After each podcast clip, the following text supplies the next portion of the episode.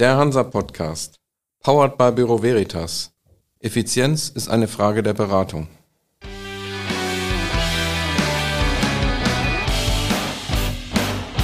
Der Hansa Podcast. Herzlich willkommen zu einer neuen Folge Hansa Podcast. Heute mit dem CEO von MAN Energy Solutions, Dr. Uwe Lauber. Hallo. Hallo, Herr Selzer. Sind Sie heute Morgen noch mit dem fossilen Verbrennungsmotor im Auto zur Arbeit gefahren oder läuft das bei Ihnen schon anders? Ja, wir sind gerade in der Transformation und äh, in, in, der Tat überlegen wir uns, speziell jetzt auch hier im, im Vorstandsbereich, äh, dass wir alle Fahrzeuge ähm, wechseln. Ja, ich bin noch mit meinem Verbrenner unterwegs. Äh, das ist ähm, dem Umstand zuzuschreiben. Ich wohne der, an der Schweizer Grenze, also zur, zur Schweiz und habe jeden sag mal, pendle nach Augsburg Montagmorgen raus, sind 340, 350 Kilometer.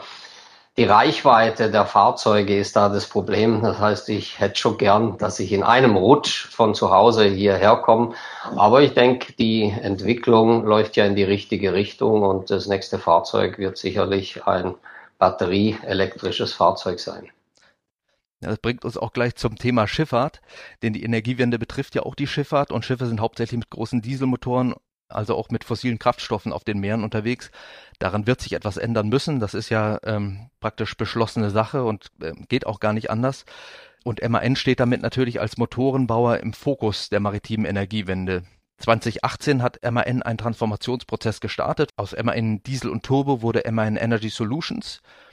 Den Worten lassen sie seither auch Taten folgen, bauen MAN um zu einem Unternehmen für CO2-neutrale Energielösungen. Vielleicht können Sie uns einen kleinen Einblick geben, wie weit dieser Prozess gediehen ist, was so die Meilensteine auf dem Weg waren und vielleicht auch, ob sich vor dem Hintergrund aktueller Diskussionen und ähm, Entwicklungen beim Thema Klimapolitik und Dekarbonisierung auch vielleicht Änderungen in der Zielsetzung oder Anpassungen ergeben haben. Mhm. Also zum, zum einen, zu Punkt eins hier, ja, wir sind in einer Transformation oder es ist ein Veränderungsprozess, den wir im Moment durchmachen, 2018, ähm, mit der Einführung unserer Strategie. Am Höhepunkt haben wir auch die Namenswechsel durchgezogen, sprich äh, von MAN Diesel und Turbo hin zu MAN Energy Solutions, um eigentlich auch der Außenwelt, aber auch der eigenen Mannschaft zu zeigen, dass wir uns auf den Weg machen, ja, neue Märkte und vor allem neue CO2-neutrale Produkte zu entwickeln. Zum einen mit der maritimen Energiewende haben Sie zu Recht gesagt, die Schifffahrtsindustrie, ähm, da führt auch kein Weg dran vorbei. Ich meine, wenn Sie die, die Schifffahrtsindustrie mal angucken, die rund äh, drei bis sechs Prozent an CO2-Ausstoß produziert, da führt gar kein Weg dran vorbei, dass auch dort ja sein man was tun muss. Und äh, der Weg geht ganz klar in die Richtung der der ja Dekarbonisierung der Kraftstoffe. Also Thema ist hier auch äh, Power-to-X-Anlagen, ob das synthetisches ähm, LNG ist oder ob das äh, Methanol ist, ob das Ammoniak ist. Ähm, das äh, wird sich noch zeigen, ich will es mal so sagen. Aber ich sage auch immer wieder, Wasserstoff oder Wasserstoff schwimmt und fliegt. Was heißt das? All diese Treibstoffe basieren auf oder sollten auf grünem Wasserstoff natürlich basieren. Da sind wir noch lange ähm, weit weg davon. Ich sage mal, der Hochlauf dieser alternativen Kraftstoffe ist es, äh, der, der uns am Herzen liegt und den müssen wir eigentlich auch beschleunigen. Den gilt es zu beschleunigen.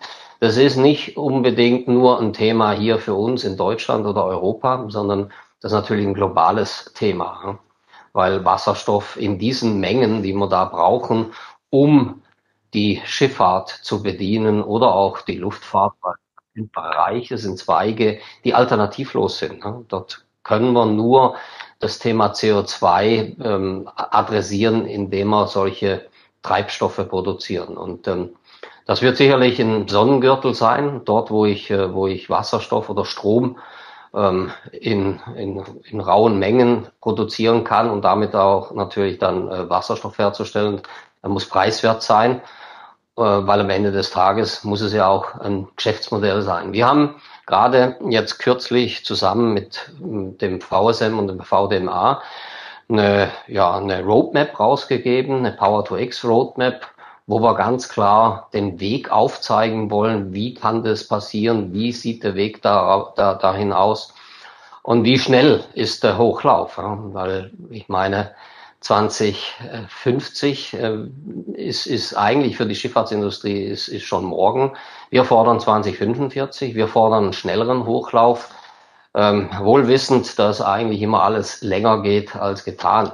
Zum einen muss man natürlich die neuen Motoren dahin ertüchtigen, dass sie diese neuen Treibstoffe auch äh, verwenden können. Ich sage mal so, die letzten zwölf bis 18 Monate stimmen mich durchaus positiv, weil, weil hauptsächlich da hat es sehr gute Leuchtturmprojekte gegeben. Einer der namhaften Kunden, Maersk äh, in, in aller Munde, hat äh, Methanolschiffe geordert. Trafigura, ein Handelsunternehmen, setzt auf Ammoniak, ähm, andere gehen auf Erdgas als erste Branche, aber dann ganz klar auch in Richtung synthetisches Erdgas.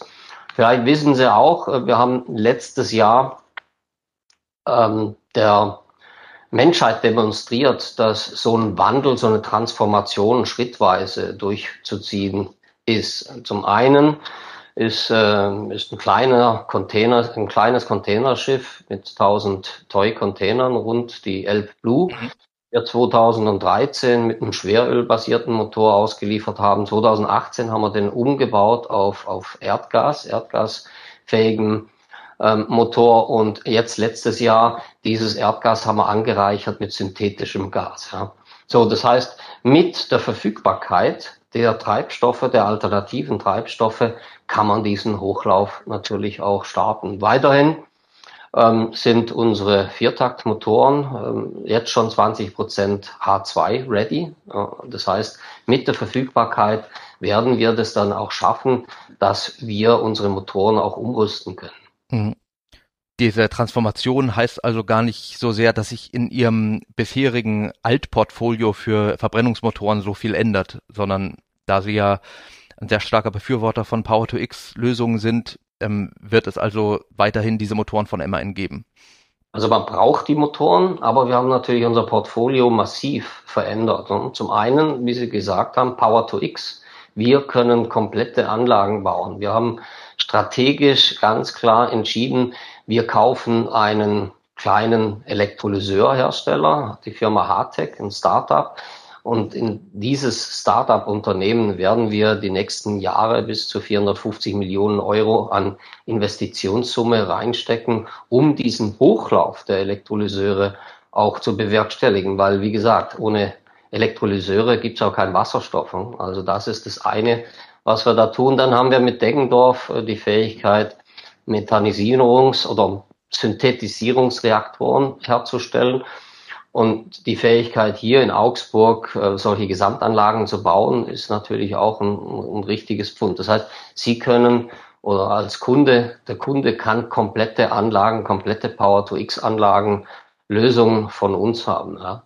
Und ähm, auf Seite der Turbomaschinen, ich sage es mal so, wir haben eine CCS-Strategie. Wasserstoff alleine reicht nicht aus, sondern wir müssen auch ähm, Industriezweige adressieren, wo es unvermeidbar ist, äh, dass da CO2 produziert wird. Beispiel ist, ist die Zementindustrie. Ja. Im Zementherstellungsprozess fällt riesige Mengen an CO2 ab. Ja. Also durchschnittlich äh, sind es rund 500.000 Tonnen CO2 pro Jahr. Und mit unseren Anlagen, die wir auch im Portfolio haben, können wir dieses CO2 abscheiden, verflüssigen und dann wiederum ähm, dorthin transportieren, wo es vielleicht auch benutzt wird. Ich, ich gehe auch mal, ich gehe auch davon aus, dass CO2 als solches sicherlich ein Produkt sein wird, ähm, als, als, als Handelsware.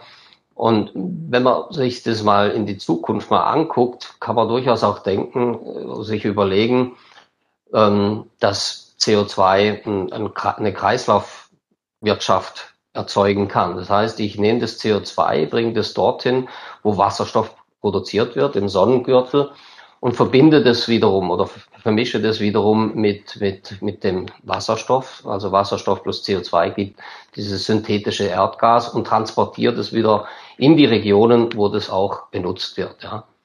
Also ich denke, mit unseren Produkten haben wir einiges zum Thema Dekarbonisierung äh, beizutragen. Und ähm, ich sage mal, die Anfragetätigkeit hier ist bei weitem größer als nur der reine Motor, den wir, von, den wir damals im Portfolio hatten. Ähm, und das Thema CCS, also Carbon Capture and Storage, ist das auch ein Thema, wo Sie die Schifffahrt mit im Auge haben oder eher Landanwendungen, die Sie gerade genannt haben? Also im Moment sind, äh, haben wir Prioritäten gesetzt erstmal auf Landanwendungen, also wie gesagt äh, Industriezweige hauptsächlich, aber natürlich auch mit Rädern diskutieren wir heute, dass wir das CO2 auch aus dem Verbrennungsprozess mit rausnehmen können. Also auch die Schifffahrtsindustrie. Leider ist es ähm, technologisch sind wir da noch nicht so weit, aber ich gehe mal davon aus, dass sich die Technik weiterentwickeln wird, dass das sicherlich dann auch ein, ein Anwendungsfall in der Schifffahrt sein wird. Ja. Mhm. Ja, wir haben es ja schon beim LNG gesehen, als das als Schifffahrtskraftstoff eingeführt wurde. Sie hatten vorhin kurz die El Blue, ehemalige West Amelie, äh, erwähnt, das umgebaute Containerschiff. Und damals war ähm, eigentlich in aller Munde das äh, Sprichwort vom Henne-Ei-Problem, ähm, das sich jetzt dann so langsam zu lösen beginnt, scheinbar mit äh, großen Bestellungen von LNG-Containerschiffen, aber natürlich auch von ähm, dann bezogen auf andere Kraftstoffe. Methanol hatten Sie vorhin mit Maersk im Zusammenhang erwähnt. Haben wir heute eine andere Situation, als wir sie damals beim LNG hatten? Und kann man das so sagen, dass MAN, dadurch, dass sie jetzt auch in ähm, Elektrolyseuren machen, daran mitarbeiten möchte, ähm, dieses Problem eben zu überwinden oder das gar nicht erst entstehen zu lassen? Also das auf jeden Fall. Ich meine, synthetische Kraftstoffe, die Herstellung, dort haben wir einen, einen, mittlerweile einen sehr guten Footprint. Nochmal, die ganze Industrie ist, ist noch nicht so weit, dass sie diese enormen Mengen an Wasserstoff überhaupt produzieren kann. Das ist das eine Thema. Das heißt, die Frage ist, wie schaffe ich das? Und ich sage mal, diese alternativen Kraftstoffe in den Mengen zu haben, das wird noch ein paar Jahre gehen. 2030, wenn wir Glück haben, weil die ganze Infrastruktur muss, muss erst aufgebaut werden. Deswegen sage ich schon auch, ähm, LNG, Erdgas, die, die Infrastruktur ist ja vorhanden. Wir haben Pipelines, wir haben LNG Carriers. Die Motorentechnologie ist, ist auch soweit. Äh, wir haben bewiesen, dass wir Motoren umrüsten können um dann schlussendlich äh, den nächsten Schritt zu machen, dass es dann in Richtung Methanol oder Ammoniak auch geht, ja. Mhm. Man darf natürlich nicht verwehren, das Thema LNG äh, und ähm, ja, Treibhausgasemissionen, Methanschlupf als solches, aber ich sage mal so, auch da gibt's heute technologische Features, die dieses, äh, diesen Ausstoß an Treibhausgasen fast zu null reduzieren können. Ja. Hochdruckeinspritzsysteme, Methan-Cuts und so weiter. Also an der Technik soll es nicht scheitern. Ja, und äh, gerade in der Schifffahrt erwartet man ja ähm, mit Spannung derzeit den bei MAN in der Entwicklung befindlichen Ammoniakmotor, der glaube ich ab 2024 ähm, dann in Betrieb gehen soll oder auf den Markt kommen soll. Wie ist denn da der Stand des Projekts und was ähm, ist überhaupt die technische Herausforderung bei der Verbrennung von Am Ammoniak gegenüber anderen Kraftstoffen? Also grundsätzlich äh, sind es auch heute immer noch fuelfähige Motoren. Das heißt, die können sowohl Ammoniak als auch einen anderen Kraftstoff verwenden, weil schlussendlich der, der Räder ähm, ja, die Sicherheit des Treibstoffes, die Verfügbarkeit des Treibstoffes ist ja nicht überall gegeben. Das heißt, es, sind Zweistoffmotoren. Das ist das eine. Wo steht das Projekt? Äh, hinsichtlich des Projektplans sind wir Aschur.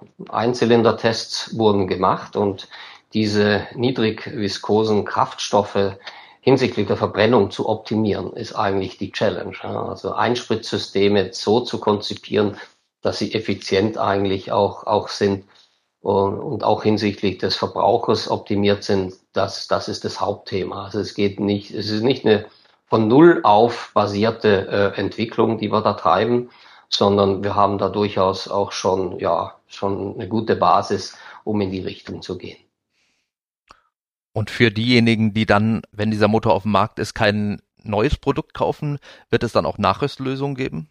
Absolut, absolut. Und das ist ja auch die Challenge diesbezüglich. Schauen Sie, so ein Schiff, ähm, ein großes Schiff, Transportschiff ist, ich sag mal, 30, 35 Jahre, manche sogar noch länger im Betrieb. Das heißt, wir müssen unseren Kunden, den Rädern, natürlich auch die Option bieten, die existierende Flotte zu dekarbonisieren mit so einer Umrüstung. Ja. Ähm, namhafte Firmen wie, wie auch Hapag-Lloyd, äh, aber auch Maersk, aber auch andere haben diese Umrüstung ja schon getan. Die L Blue haben Sie erwähnt, wo wir eine Umrüstung von, von, äh, vom schwerölbasierten Motor auf Gas gemacht haben, aber das Gleiche ähm, streben wir an in der Entwicklung jetzt hier mit Methanol oder auch Ammoniak. Hm. LNG, Methanol, Ammoniak, E-Fuels. Ähm, ja. in, der, in der Schifffahrtsbranche besteht ähm, ja derzeit doch einfach immer noch eine riesen Unsicherheit, äh, was Verfügbarkeit, ähm, was auch äh, den Zeithorizont angeht, den Sie ja schon angesprochen haben. Ähm, was ist Ihr Rat an Schiffseigner? Was sollen die jetzt machen, wer heute ein Schiff bestellt oder wer in den nächsten Jahren ein Schiff bestellen will? Ähm, was sollten die sich überlegen? Oder für was sollen die sich entscheiden? Gut, es kommt natürlich immer darauf an, für was das Schiff eingesetzt wird. Ich denke, es liegt auf der Hand, wenn, wenn ich einen Ammoniaktanker habe oder einen Methanoltanker, dann sollte er entweder einen Methanolmotor oder einen Ammoniakmotor ähm, nehmen. Wichtig dabei ist, dass es Dual-Fuel-fähige Motoren sind, die wir eigentlich auch bei uns im Portfolio haben. Das gibt denen eigentlich auch die Flexibilität, sofern der, der Kraftstoff eben verfügbar ist, kann ich den einen oder den anderen Kraftstoff äh, verwenden. Ich sag mal, Raten ist schwierig. Was wir sehen, ist ein Trend in der Industrie, äh, wo Passagierschiffe eher in Richtung, also dort, wo Leute drauf sind, viele Leute drauf sind, Fähren und so weiter, ähm, oder auch Kreuzfahrtschiffe, dass es eher in Richtung Methanol geht. In der Hochseeschifffahrt kann es durchaus Sinn machen, auf Ammoniak zu gehen, weil Ammoniak natürlich hinsichtlich der Emissionen Ammoniak ist NH3, da haben sie gar kein C-Atom mehr drin. Also insofern ist es eigentlich äh, hinsichtlich der Emissionen der bestmögliche Kraftstoff. Hat, jeder Kraftstoff hat aber seine Vor- und Nachteile. Ja. Energieinhalt, Energiedichte, wenn man das mal so sieht, äh, ist unterschiedlich. Ähm, der, das Tankvolumen ist unterschiedlich. Der eine ist flüssig, der andere ist gasförmig und so weiter und so fort. Also man kann es nicht, ähm, ich sag mal, alles über einen Kamm zu scheren und sagen, bei dem Bereich, in diesem Segment geht es in diese Richtung, hier geht es in diese Richtung. Ich sag mal, das ist unsere, ja, unsere Herausforderung wird es sein, dass wir diese, diese Multi-Fuel-Fähigkeit, dass wir die eben technologisch auch beherrschen und je nach Anwendungsfall dann dem Kunden sagen können, geh lieber in diese Richtung oder geh lieber in die andere Richtung. Ja. Wichtig dabei ist aber, dass alle Motoren, die heute auch auf hoher See sind, dass wir ähm, Retrofit-Kits anbieten wollen und können und auch müssen. Ich denke, das, das sind wir auch unseren Kunden verpflichtet, weil nichts ist schlimmer, wenn sie ein Stranded Asset haben, was sie dann vielleicht später mhm. gar nicht mehr benutzen dürfen. Das heißt, so diese Unsicherheit, äh, mit der die Schiffseigner konfrontiert sind, ähm, das ist gar nicht so ein großes Thema für Sie bei MAN selber, weil Sie sagen, äh, Stichwort Dual-Fuel-Motoren, Sie haben das sowieso im Angebot oder? Ähm das ist äh, schon ein Thema für uns, weil in der Entwicklungs, äh, ja, in den Entwicklungsbereichen belastet es natürlich die Mannschaft. Ja. Also früher waren wir, sagen wir mal, reinrassig, entweder Erdgas oder ich sage mal hier Schweröl, ganz klar. Äh, heute ist es, ist es multifuelfähig und ein Ammoniakmotor sieht, sieht vom Verbrennungsraum durchaus anders aus, respektive wird anders konzipiert wie der Methanolmotor oder gar der, der LNG. Und dann on top noch diese, diese Mehrstofffähigkeit ähm, anbieten zu können, ist für unsere Techniker schon eine richtige Herausforderung. Ja. Einerseits monetär gesehen, natürlich kostet es auch sehr viel Geld, die Entwicklung voranzutreiben. Andererseits brauchen sie auch äh, die, die gescheiten Leute, die Ressourcen, die Ingenieure, die es nicht überall, ich sag mal, an einem, an einem Straßenrand zu, ähm, reinzuholen gilt, sondern äh, es ist schon sehr viel Brain erforderlich, um diese Transformation durchzuziehen. Mhm. Und die Welt wird ja immer komplexer und ähm, damit wird diese Herausforderung wahrscheinlich auch nicht kleiner. Ja. Ähm, lassen Sie uns noch kurz zu einem wichtigen Termin für die maritime Branche in diesem Herbst kommen. Im September steht ja wieder die SMM an in Hamburg als Weltleitmesse für Schiffstechnik. Was kann die Branche auf der Messe von MAN Energy Solutions erwarten? Also ich gehe mal davon aus, dass wir dort äh, zu dem Zeitpunkt im Herbst äh, unseren neuen Viertaktmotor, den 4960, das ist das Flaggschiff in, in, in der Branche, dann vorstellen werden. Das ist ein Dual-Fuel-Motor, der aber auch ähm, zukunftsfähige Fuels verarbeiten kann. Ich denke, dass wir zu dem Zeitpunkt mit Sicherheit auch äh, über den Entwicklungsstand, wie Sie vorher zu Recht gefragt haben, wie sieht es im Ammoniamotor im Zweitaktbereich aus? Weil, weil jeder fragt natürlich, wie sind die Ergebnisse? Wann kommt der, äh, der, der wann, wann erwarten wir den Markthochlauf? Und im Moment ist es einfach so, dass wir eher bremsen, weil es ist doch durchaus ein neues Produkt. Mhm. Und ähm, da verbirgen sich doch gewisse Gefahren in Anführungszeichen. Ich sage nicht, dass wir das nicht in den Griff haben wollen, aber ähm, ich hätte schon gern gesehen, dass wir die Maschine, die neue Maschine da vernünftig austesten, so dass es keine Kinderkrankheiten mehr sind. Ich freue mich persönlich mal wieder äh, auf die SMM. Ja, die letzten Jahre wissen wir alle, warum und weshalb sie nicht stattgefunden hat. Also insofern die tollen Gespräche an der Messe mit den Rädern, äh, mit den Kunden persönlich machen zu können. Ich glaube, das wird, wird eine tolle Sache. Und ähm, in Bezug auf die vorhin angesprochenen Themen, also ähm, Energiewende, ähm, was sind Ihre Erwartungen an die Messe? Ähm, welchen, welchen Nutzen könnte die eine Veranstaltung wie die SMM haben im Bezug auf diese Themen? Ja, dass, dass sie genau diese maritime Energiewende auch beflügelt haben. Das wirklich, das, das, ich sage jetzt, dass, ähm, dass man zurückgeht und sagt, doch, die Schifffahrtsindustrie hat erkannt, dass sie was tun will und dass sie auch was tun wird. Ja.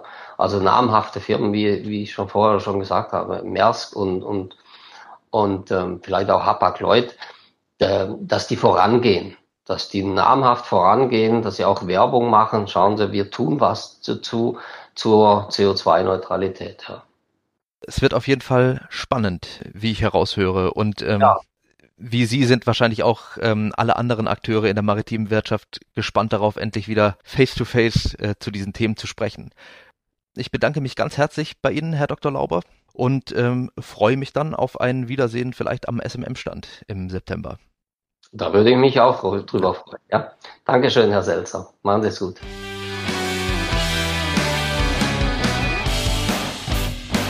Das war für Sie der Hansa-Podcast. Jetzt abonnieren und keine Folge verpassen. Alle News und Hintergründe aus der maritimen Welt aktuell auf hansa-online.de und monatlich im Hansa-Magazin.